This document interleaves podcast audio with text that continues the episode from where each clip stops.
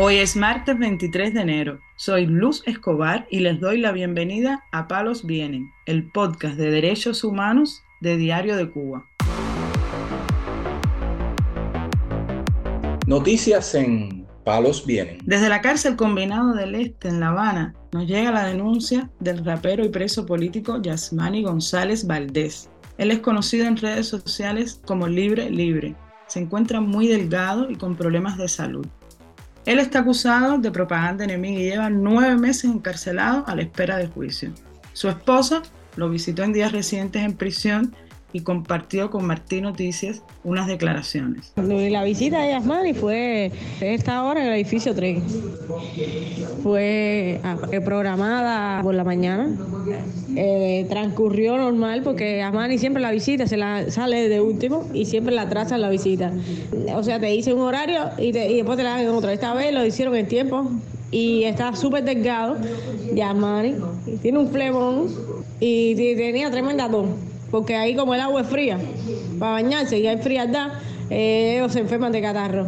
Tiene un, acceso ahí, un flemón eh, y tiene tremendo dolor. Pero por lo demás sube flaco. Y, ah, normal dice que eh, lo, fueron a ver los fiscales de una queja que yo puse cuando él le cayeron a golpe, que eso fue hace. Y ahora fue que se aparecieron los fiscales a la prisión. Eh, esperando el juicio, que no se sabe cuándo va a ser el juicio. Eh, dice que ahí, en el lugar donde está, que el edificio 3, dice que todo el mundo es comunista, que el único que no canta las cocinas es él y que le va mal ahí porque no se lleva con nadie, porque ahí eso es horrible. Esta denuncia de la que habla Ilsa Ramos en su audio y que provocó la visita de los fiscales a la prisión fue impuesta por ella tras una golpiza que recibió su esposo en los primeros días de noviembre del año pasado a manos de un prisionero común y de un guardia de la cárcel y donde terminó con una fractura en una costilla. Ilsa Ramos explicó que fue golpeado porque tenía un papel en el que había anotado nombres de presos que estaban colaborando con la seguridad del Estado dentro de la cárcel de máxima seguridad. Pero ustedes se preguntarán de dónde viene la acusación contra este joven por el cargo de propaganda enemiga. ¿Se acuerdan de unos carteles contra el Partido Comunista de Cuba que empezaron a aparecer a inicios del año pasado? Primero fue uno en la Facultad eh, de Física, que fue el 20 de marzo. A los tres días, otro en el Parque Aguirre.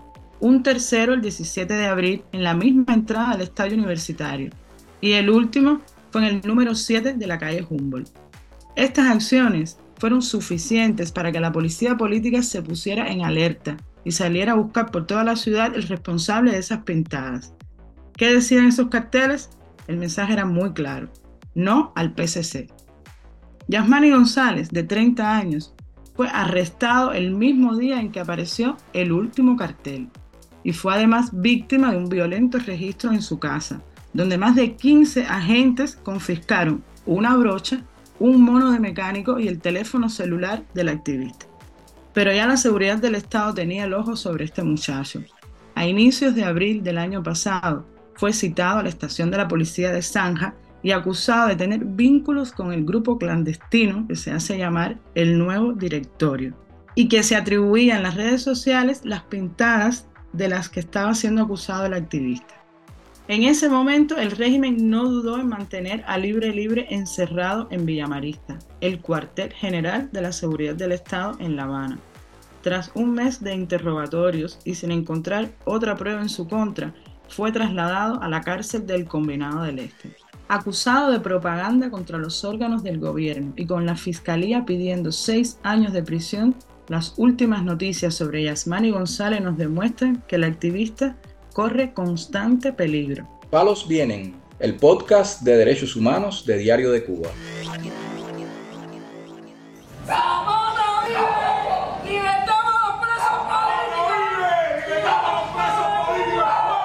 Escuchábamos a la dama de blanco Berta Soler y su esposo, el ex prisionero de la Primavera Negra Ángel Moya, cuando realizaban su habitual protesta el pasado domingo en La Habana. En esa jornada, al menos 20 damas de blanco fueron detenidas cuando intentaban llegar en diferentes iglesias del país a la misa y pedir la libertad de los presos políticos cubanos.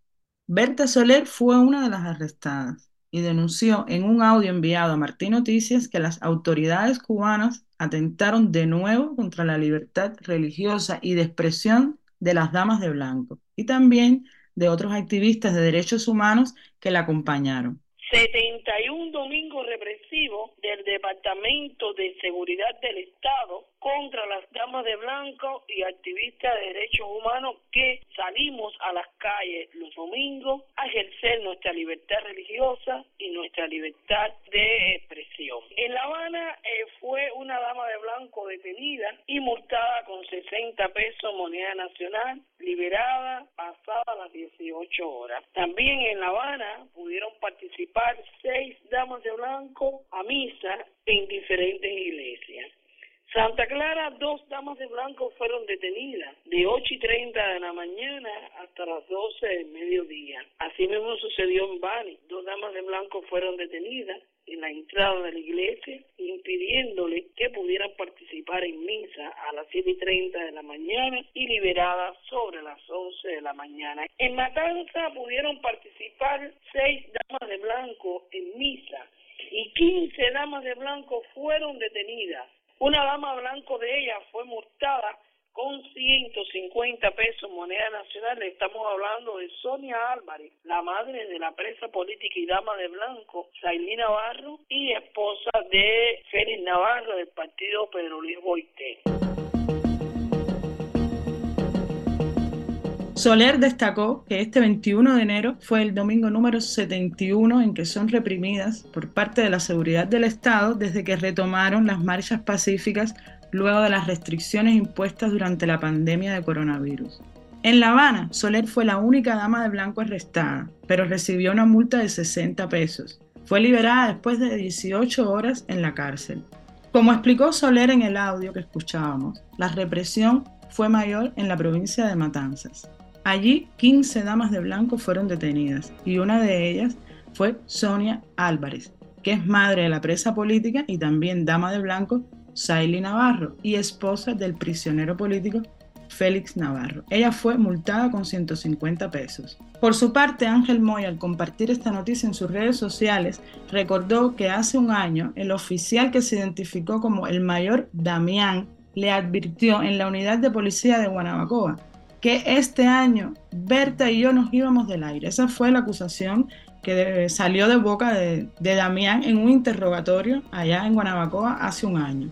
Cerramos esta noticia con un dato. El Observatorio Cubano de Derechos Humanos, en un informe sobre libertad religiosa en Cuba, está basado en más de 1.300 entrevistas realizadas en la isla, incluye datos alarmantes. Por ejemplo, el 68% de los cubanos conoce a alguien que profesa una religión y ha sido acosado, reprimido, amenazado y también obstaculizado en su vida diaria por motivos relacionados con su fe. Noticias en Palos Vienen. Y vamos con la última noticia. Cubalex responde a la pregunta de si un cubano puede ser vigilado o impedido de salir de su casa sin tener una medida cautelar. La restricción de libertad mediante el arresto domiciliario confina a una persona en su domicilio impidiéndole salir salvo en circunstancias excepcionales. En Cuba, esta práctica se encuentra regulada por la Ley de Procedimiento Penal que la establece como una medida cautelar por delitos graves y muy graves, así como también una pena sustitutiva de la prisión. Pero en la práctica, el arresto domiciliario ha sido empleado como medio de represión hacia la disidencia política. Durante años se ha impuesto a diversos activistas, periodistas y opositores como una forma de castigo por ejercer sus derechos constitucionales. Podemos poner varios ejemplos. Está la periodista independiente Camila Costa, el artista y preso político del 11J Luis Manuel Otero Alcántara y más recientemente el intelectual Jorge Fernández Era. Según Cubalex, el arresto domiciliario plantea preocupaciones respecto a la violación de los derechos humanos, especialmente en lo que respecta a la libertad de movimiento, expresión y asociación. En el contexto cubano, el uso de esta medida para reprimir la disidencia política constituye una violación flagrante de los derechos humanos. Alain Espinosa, que es abogado de Cubalex, habló sobre este tema con la periodista Ileana Hernández en el espacio Empodérate Cubano. Hernández, recordemos que también sufrió prisión en Cuba, prisión domiciliaria, durante largos meses. A la pregunta de cuáles son los requisitos legales para imponer una reclusión domiciliaria, este abogado explica que, según lo establecido en la Constitución cubana, existe un principio de legalidad a la cual tienen que acogerse todos los organismos y funcionarios, pero también los ciudadanos. El abogado Alain Espinosa explica que la reclusión domiciliaria dentro del ordenamiento interno cubano es una medida cautelar que responde a un proceso penal en curso. Explica también que la seguridad del Estado en la ley del proceso penal cubano no tiene ningún tipo de competencia expresa para ello. La única manera en que la seguridad del Estado puede intervenir en un proceso penal de manera legal en Cuba es cuando el delito que está investigando es un delito contra la seguridad del Estado. Y es precisamente el órgano de instrucción de la seguridad del Estado quien lo está investigando en este caso. Y por ende sería ese instructor penal quien tomaría cartas en el asunto a la hora de imponer esta medida de reclusión domiciliaria. Pero esto no se cumple en casi ninguno de los casos que en Cuba sufren hoy prisión domiciliaria y por tanto ocurre de una manera ilegal y arbitraria.